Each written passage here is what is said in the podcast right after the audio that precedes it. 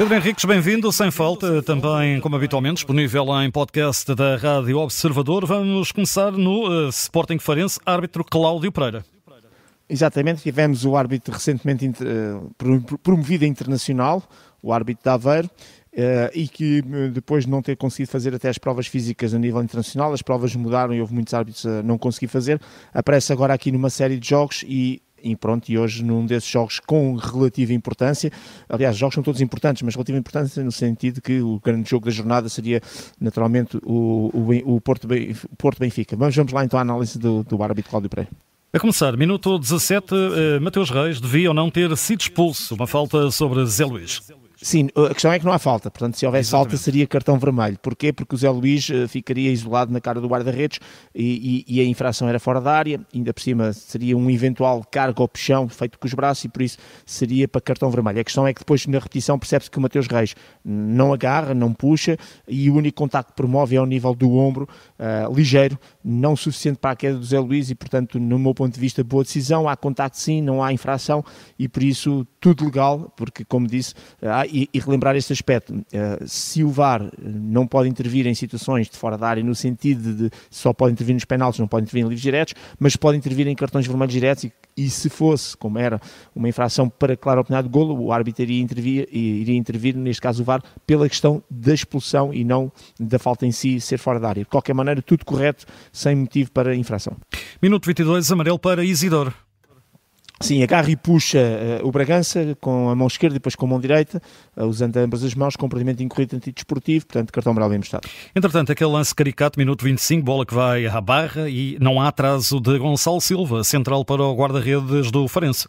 Sim, eu na primeira análise fiquei com essa ideia e depois fui buscar o lance mais à frente e realmente o Gonçalo Silva tem ali um momento de hesitação entre tocar a bola e não tocar e acaba efetivamente por tocar a bola com o pé mas a regra é no sentido que o jogador tem que, digamos tem que ter a intenção e fazer um atraso deliberado para o seu uh, guarda-redes. Neste caso, poderia eventualmente apenas do, dominar a bola deliberadamente, deixava no chão e o guarda-redes ia, ia agarrá-la. Era a mesma coisa. Mas na prática e na realidade, ele nem tenta fazer um. Ele tenta jogar a bola de alguma maneira e fica atrapalhado e acaba por tocar eh, na bola por esse motivo. Portanto, não há o verdadeiro atraso e daí que o árbitro tenha entendido isso e eu também entendo dessa maneira.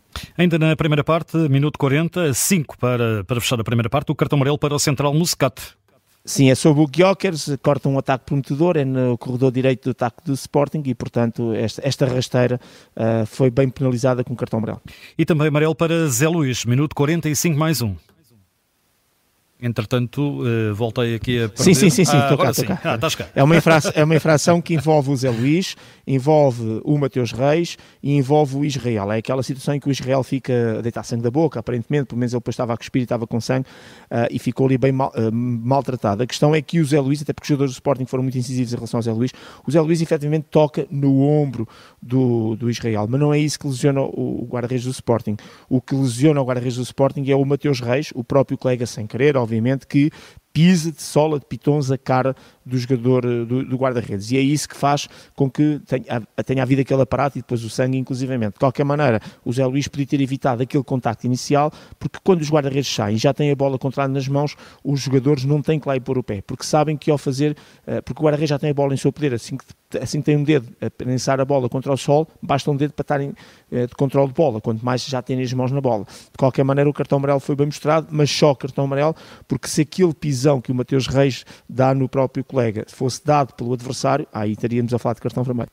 Segunda parte, amarelo para uh, Santos, o central do Sporting e daí nasce depois o, o, enfim, o pontapé de canto e depois do pontapé de canto o gol do, do Farense. Mas é muito bem mostrado, é uma situação desnecessária em que o Santos Justo uh, salta na vertical, tem todas as condições para controlar ou para dominar ou para jogar a bola de cabeça e depois é aquela tentação um, ehm, de braço esquerdo perfeitamente aberto e, e a acertar na cara uh, do Fabrício Isidoro e portanto livre direto e cartão amarelo bem mostrado. Saltamos agora para o terceiro gol do Sporting, que, que há a dizer? Sim, é, é, um gol importante porque acaba por definir, digamos, a, a diferença de quem ganha ou do, ou do empate, estava 2-2 e faz o 3-2, é sobretudo por dois momentos, um na própria construção da jogada no corredor direito que não há fora do jogo, mas o mais importante é o momento de Gaia passar a bola para Pote, porque o Pote aparece isolado, encostar a bola para dentro da baliza, mas relembrar que uh, no momento em que o Gaia faz o passo, o Pote está atrás da linha da bola E relembro isto várias vezes, sempre que um jogador recebe a bola do seu colega e está em linha com a bola ou atrás da linha da bola, nunca está fora do jogo e, portanto, tudo correto. E o último lance aqui de análise é uma situação em que não há, e devia ter havido, na tua Sim. opinião, ao minuto 50 não houve um amarelo para Talis.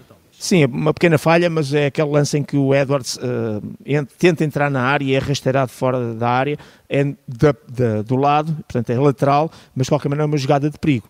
Um, e na altura até se pensou que tinha sido, no, no, comentário direto, que tinha sido o Muscat a fazer, e como já tinha um cartão amarelo, seria o segundo, mas não, foi o Talis e realmente era para cartão amarelo porque cortou um ataque prometedor, é talvez a falha menor uh, neste contexto.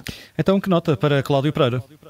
Olha, vou dar nota 6, porque não, não gostei totalmente, já gostei, foi uma boa arbitragem, foi positiva, aproveitou o, 18 faltas, 4 amarelos, portanto tudo certo, mas uh, ao nível da sua colocação, ao nível da gestão, aquela falha do cartão, enfim, teve ali pequenos pormenores, uh, num jogo que não foi todo fácil porque o resultado foi repartido, por assim dizer, mas já ouvi fazer melhor e penso que pode fazer melhor. E, e não, não é por acaso que talvez o facto de ele ter reprovado nas provas a nível internacional, que haja ali qualquer coisa que não esteja bem, porque a nível da própria corrida, da sua colocação, da sua movimentação, um, quer mais de um árbitro que ainda por cima é internacional. Há qualquer coisa que não está tão bem quanto isso. De qualquer maneira, o mais importante, não há nenhum caso jogo, ou dito de outra maneira, os casos foram bem resolvidos e não se pode dizer que este resultado foi em função de um erro qualquer que a equipa de arbitragem cometeu. Nada disso, nota positiva, nota 6.